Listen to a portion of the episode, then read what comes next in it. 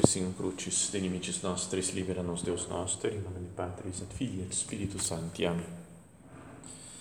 Meu Senhor e meu Deus, creio firmemente que estás aqui, que me vês, que me ouves. Adoro-te com profunda reverência. Peço-te perdão dos meus pecados e graça para fazer com fruto este tempo de oração. Minha Mãe Imaculada, São José, meu Pai e Senhor, meu anjo da guarda, intercedei por mim.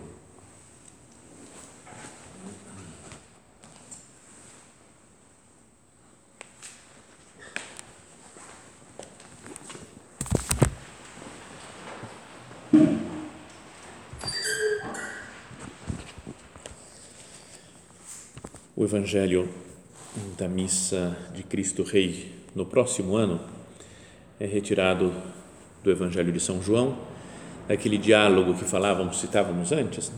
da conversa entre Pilatos e Jesus. Pilatos entrou de volta no palácio, chamou Jesus e perguntou-lhe: Tu és o Rei dos Judeus? O título que estar no alto da cruz, né? Este é o Rei dos Judeus. Primeiro Pilatos pergunta, porque tinha ouvido falar que ele tinha estava se fazendo rei e quem se faz rei se opõe a César né? Então era uma ameaça lá que os, os chefes dos, dos sumos dos sacerdotes lá do povo faziam para o Pilatos para falar, ó, ele ele é está se fazendo rei, ele está querendo entrar no lugar de César, do imperador. Por isso Pilatos pergunta, tu és o rei dos judeus?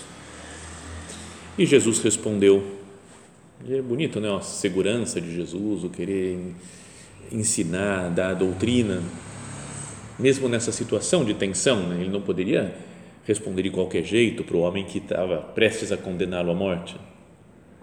Mas não respondeu nem sim nem não, Jesus. Jesus respondeu: Estás dizendo isto por ti mesmo ou outros te disseram isto de mim?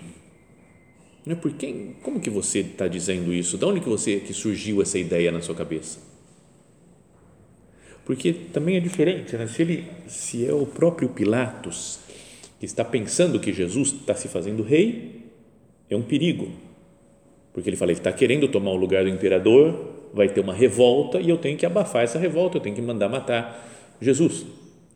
Se é visto por Pilatos, estás dizendo isso por ti mesmo? Ou outros te disseram isso de mim? Se for os outros, né, só os, os religiosos lá, os judeus, o Pilatos pode falar, ah, é coisa de judeu isso daqui, eu não tenho nada a ver com isso, eles é que se entendam dentro da religião deles, contanto que não seja um reinado político, seja só uma coisa espiritual para eles. Então, por isso Jesus diz, estás dizendo isso por ti mesmo? Ou outros te disseram isso de mim? Pilatos respondeu, acaso eu sou judeu? Ele falou, cara, eu não quero entrar nesse, nesse papo aí de vocês Acaso eu sou judeu? Teu povo e os sumos sacerdotes te entregaram a mim. O que fizeste? Afinal de contas, o que você fez? Por que, eles estão tão revoltados assim? Qual que, é, qual que é o problema? E Jesus respondeu: O meu reino não é deste mundo. Falávamos que tem dois, tinha duas maneiras de ver o reinado de Cristo. Uma de um modo político, como um desafiante do imperador, outro como um reinado espiritual para os judeus, rei dos judeus, uma coisa da religião deles, mas Jesus não é rei em nenhum desses dois sentidos. Ele coloca em outro, outro nível o reinado dele. O meu reino não é deste mundo. Se o meu reino fosse deste mundo, os meus guardas lutariam para que eu não fosse entregue aos judeus. Mas o meu reino não é daqui. É essa frase, entre as duas vezes que ele fala que o reino não é desse mundo, a frase do meio também faz pensar: se o meu reino fosse deste mundo, os meus guardas lutariam para que eu não fosse entregue aos judeus.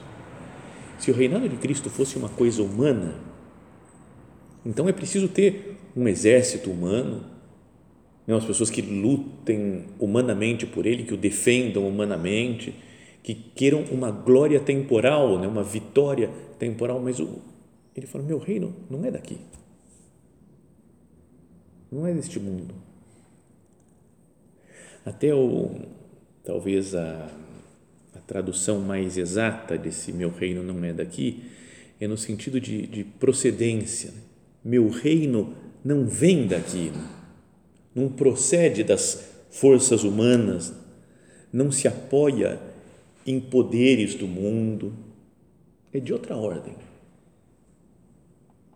Às vezes a gente pode querer né, que o cristianismo seja uma coisa de tá todo mundo em paz, não é que todos os já pensou os governantes todos dos países do mundo todo falam verdade, o cristianismo está certo, então vamos viver em paz, porque aí todo mundo tem razão, todo mundo está de acordo. Parece que é o grande objetivo fazer que as pessoas estão, estejam de acordo né, nessas questões de paz, de irmandade. Ouvi dizer que estão criando até um negócio que parece de livro, né? desses livros, 1984, ou outro que é o Senhor do Mundo, né? acho que é um outro livro que é o Senhor do, que fala de um, um negócio chama autocomitato da Irmandade Universal. Né? Você fala, cara, é um negócio meio maluco, meio maçônico, né? Mas tem, o pessoal acha que parece que é isso daí é que vai salvar o mundo. Jesus fala aqui: meu reino não é daqui. Não vem, não procede de acordos humanos, de conchavos, de apoios, de alianças. O meu reino não é daqui. Então, outra ideia né, para a gente pensar, falar assim, o reino de Cristo, para eu entender que, que é, não é, eu não tenho que conseguir objetivos humanos só. Falávamos antes né, da cruz, é um modo de reinar de. Cruz não é humano isso, né? não é uma, é uma lógica diferente. O outro, a caridade com todo mundo, 100% também é algo sobrenatural. E aqui Jesus fala: o meu reino não vem daqui.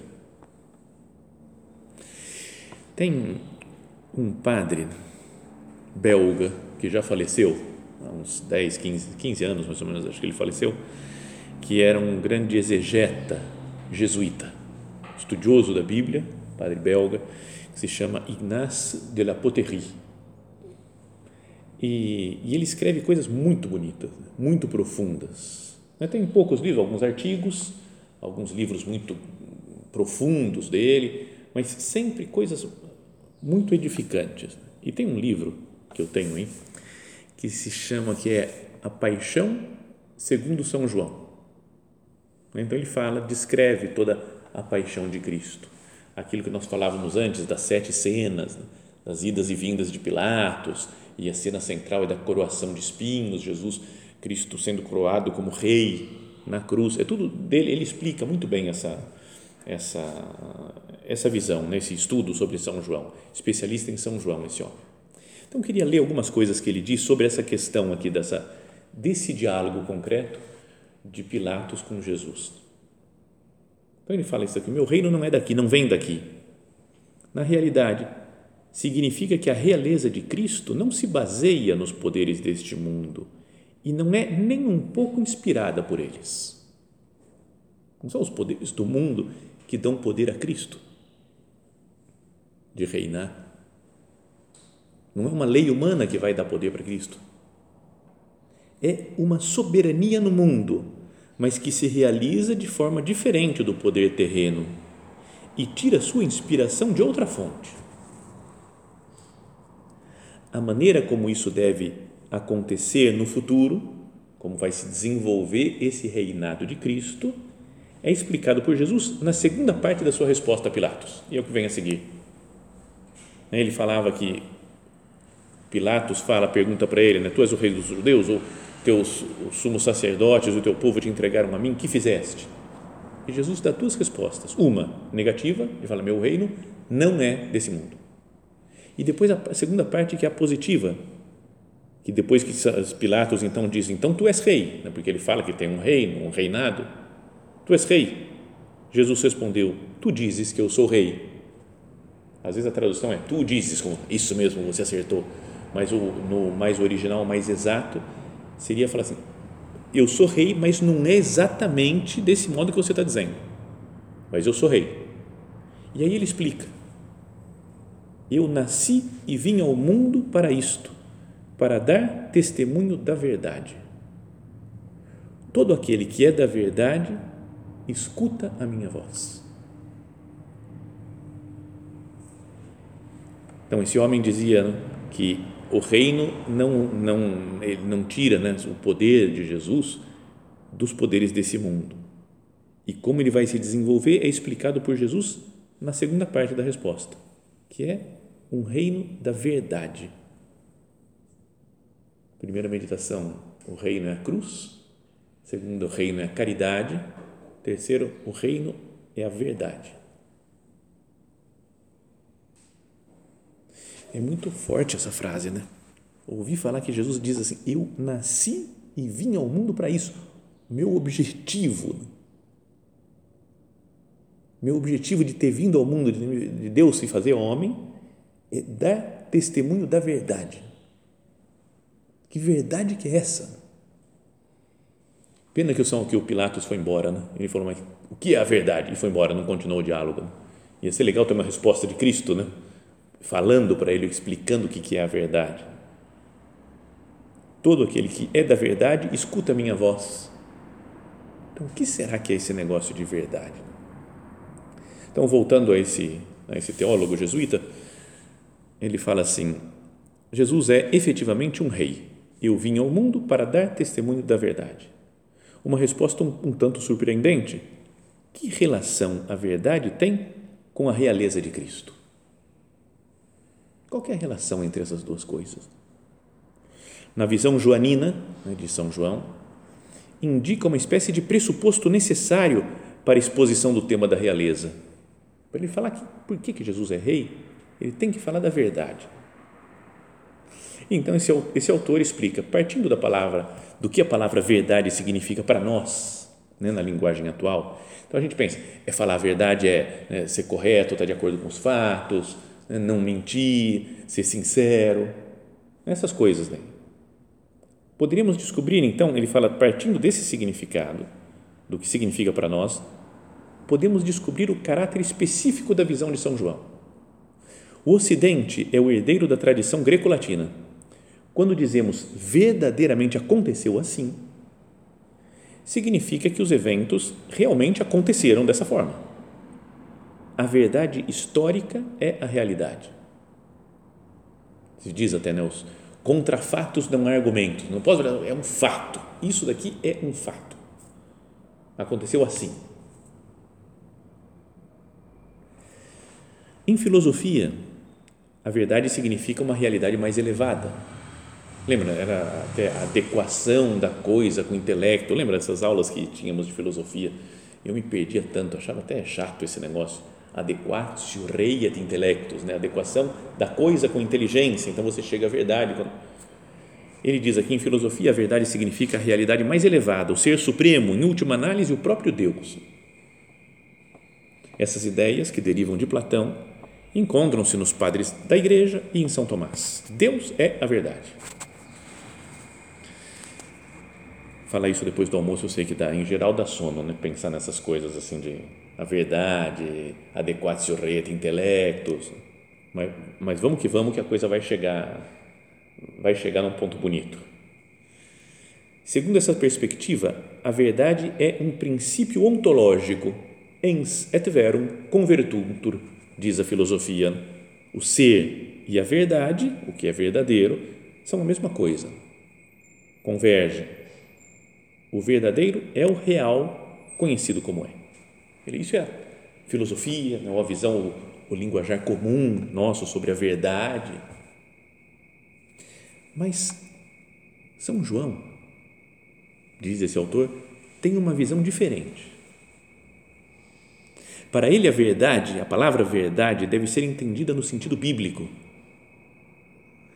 Já na antiga literatura apocalíptica, tem o livro de Daniel, por exemplo, que tem coisas apocalípticas, não é? ou mesmo no, no, no próprio livro do Apocalipse, da Revelação, ou na literatura sapiencial, os livros sapienciais do Antigo Testamento, a verdade significa a revelação do plano divino de salvação. É como que, que, é a, ver, a grande verdade é que Deus nos salva, que Deus envia seu Filho ao mundo para revelar essa verdade, para nos mostrar o, que, que realmente importa nesse mundo. A verdade não é o ser das coisas, mas a manifestação, o desvelamento do plano de Deus. O que está tudo dentro do plano de Deus é mais verdadeiro que qualquer coisa, porque Deus é a verdade. De acordo com o gênero literário dos livros, né, porque os livros da Bíblia são diferentes, o estilo, a verdade, de acordo com esse gênero literário, a verdade é transmitida por meio da palavra de um profeta, da mensagem de um anjo, de uma aparição supraterrestre ou da explicação de um enigma.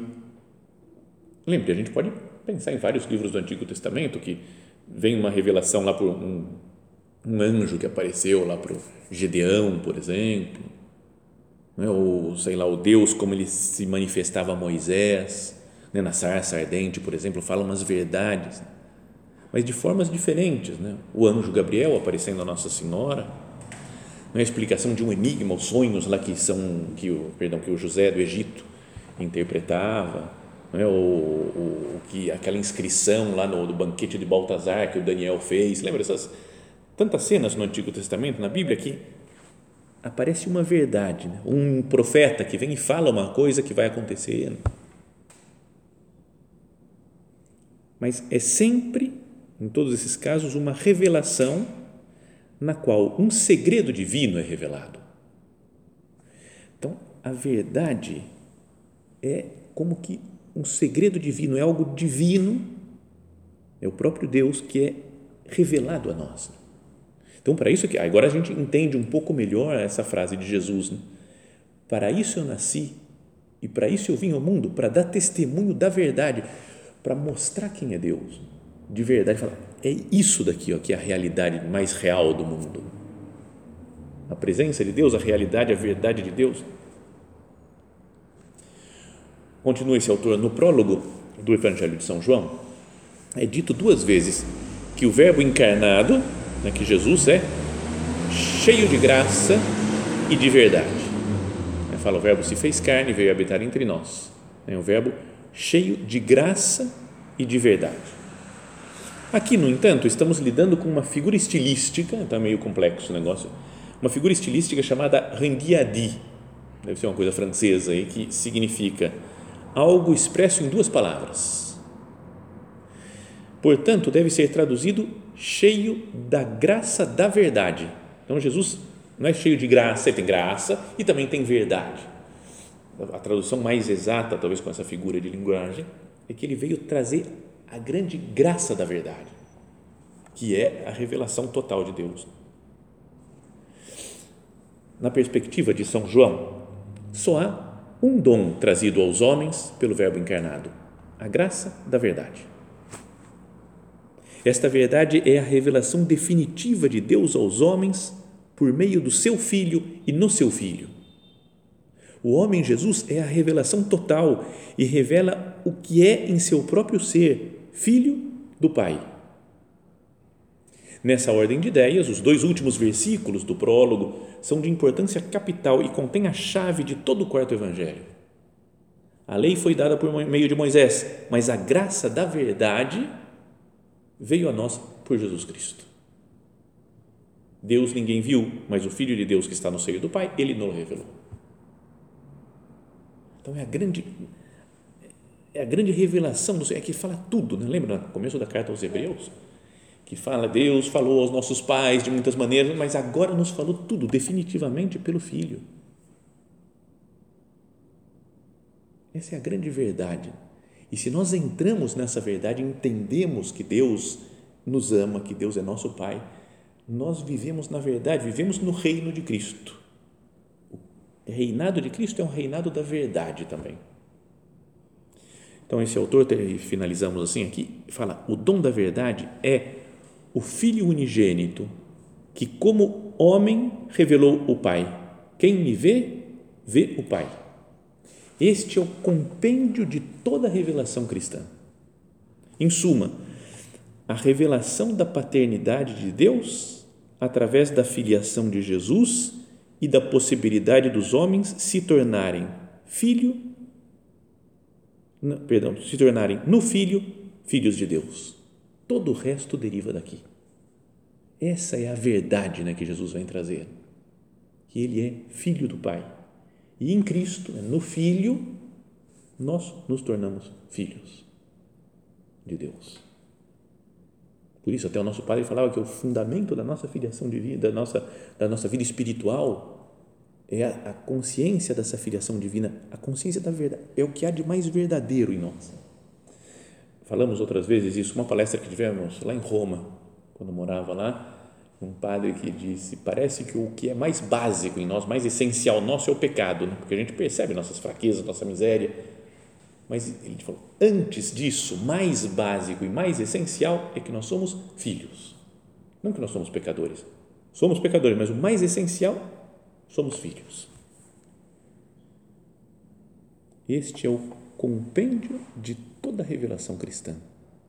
O próprio Cristo, Filho do Pai a revelação da paternidade de Deus através da filiação de Jesus e da possibilidade dos homens se tornarem no Filho filhos de Deus. Todo o resto deriva daqui. Então, que nós pensemos né, nessa verdade que é o reino de Cristo. Cristo reina quando nós deixamos, nos deixamos penetrar por essa verdade do plano do amor de Deus por nós. O plano desse Pai que nos faz seus filhos. Isso até é o primeiro ponto do catecismo da igreja. Né? Pode dar curiosidade, né? Muitas pessoas pensam, como é que começa um catecismo? Tem que falar da, de tudo da doutrina da igreja, mandamentos, sacramentos, vida de oração, todo o credo, né? todas as coisas que nós acreditamos, os dogmas, e Nossa Senhora e os santos. Tem que explicar tudo. Como é que começa Ponto fundamental, ponto 1 um do catecismo. Deus, infinitamente perfeito e bem-aventurado em si mesmo, num desígnio de pura bondade, criou livremente o homem para o tornar participante da sua vida bem-aventurada. Criou para participar da vida bem-aventurada dele. Por isso, sempre e em toda parte, ele está próximo do homem chama-o e ajuda-o a procurá-lo, a conhecê-lo e a amá-lo com todas as suas forças. Convoca todos os homens, dispersos pelo pecado, para a unidade da sua família, que é a Igreja. Para isso, enviou o seu Filho como Redentor e Salvador na plenitude dos tempos. Nele e por ele, chama os homens a tornarem-se no Espírito Santo seus filhos adotivos e, portanto, herdeiros da sua vida bem-aventurada. Não é demais isso? O grande objetivo de Deus é que nós sejamos seus filhos e, portanto, herdeiros da sua vida bem-aventurada. Essa é a verdade que Jesus diz: para isso eu nasci, para isso eu vim ao mundo, para dar testemunho da verdade. Todo aquele que é da verdade que é de Deus, ouve a minha voz, né? segue, faz o que Cristo pede para fazer. Né? Que nós agora, ao terminarmos o nosso recolhimento, tenhamos isso muito claro, né? essa é a grande verdade, a verdade mais profunda, mais radical da minha vida, da vida do mundo. Deus me ama, Deus me faz seu filho, Deus quer que eu participe da sua vida bem-aventurada. E as coisas que são contrárias a isso são mentira. É a guerra do demônio. Jesus fala do reino da verdade, meu reino não é daqui, quem é da verdade ouve a minha voz, eu nasci e vim ao mundo para dar testemunho da verdade. E o demônio, inimigo de Deus, é o pai da mentira, é o príncipe deste mundo. Jesus fala: Meu reino não é daqui, não é desse mundo não procede daqui, mas o, do demônio sim, é o príncipe daqui desse mundo. E a mentira, não, que, portanto, não entendamos daí o contrário da verdade, né? a mentira só como uma, falei uma mentirinha né? para me safar de um rolo, de um problema. Não mentirinha, mas a mentira como negação do plano de Deus. Se eu não, não me entendo como filho de Deus, e não vivo a minha filiação divina, eu estou vivendo na mentira. Eu entrei na tentação de Satanás que quer me afastar desse plano salvador de Deus. Quem é da verdade, ouve a minha voz, ouve a voz de Cristo. Então, queria que nós pensássemos, né? meditássemos agora quantas vezes nós não estamos pensando em coisas tão distantes da verdade, né? Não é que a gente, é, não sei, nega essa realidade da filiação divina, nega a realidade do amor de Deus por nós, mas nos esquecemos porque estamos preocupados com tantas coisas, ou a nossa atitude espiritual, a nossa vida interior é, é, é algo que desconsidera a grande verdade que Deus me ama, que Deus é meu Pai, que Deus envia o seu Filho para me salvar. Não é quando eu quero fazer coisas, resolver, vou falar isso, vou falar aquilo, vou falar, sabe, uma, um apoio muito forte nas próprias forças, na própria capacidade. Quantas vezes nós fazemos coisas ou pensamos coisas que estão tão longe dessa verdade que Cristo vem trazer à Terra, de um amor inimaginável de Deus para não por nós. Quantas vezes nos esquecemos de que nós somos filhos de Deus e que Deus nos ama?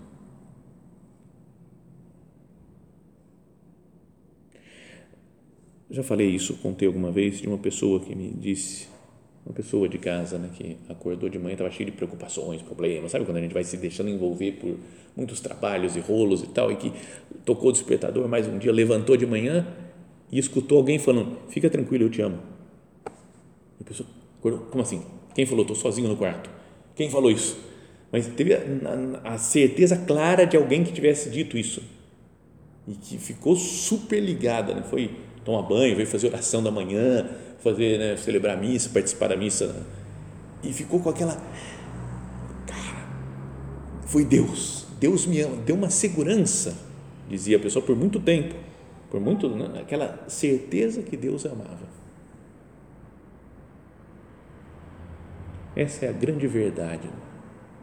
É o reino de Cristo é assim. Cristo reina na nossa vida quando nós nos lembramos dessa verdade e nos deixamos guiar por ela. Que Deus é nosso Pai. E Deus é nosso Pai e também temos uma mãe no céu. Vamos olhar para ela, fazer com que ela nos ajude né, a revelar, né, abra os nossos olhos para entender melhor né, essa verdade que Cristo vem trazer à Terra. Essa realeza de Cristo é baseada na verdade que Ele revela aos homens a única forma de entrar nesse reino é se abrir a essa verdade. Deixar que a verdade modele a nossa alma, modele a nossa vida, as nossas decisões. E assim Cristo vai exercer a sua soberania sobre todos aqueles que se deixam recriar, podíamos dizer, como filho de Deus. No prefácio da festa de de Cristo Rei, diz né, de uma forma incisiva, falando como que é esse reino de Cristo. É um reino de verdade e de vida, reino de santidade e de graça, reino de justiça, de amor e de paz.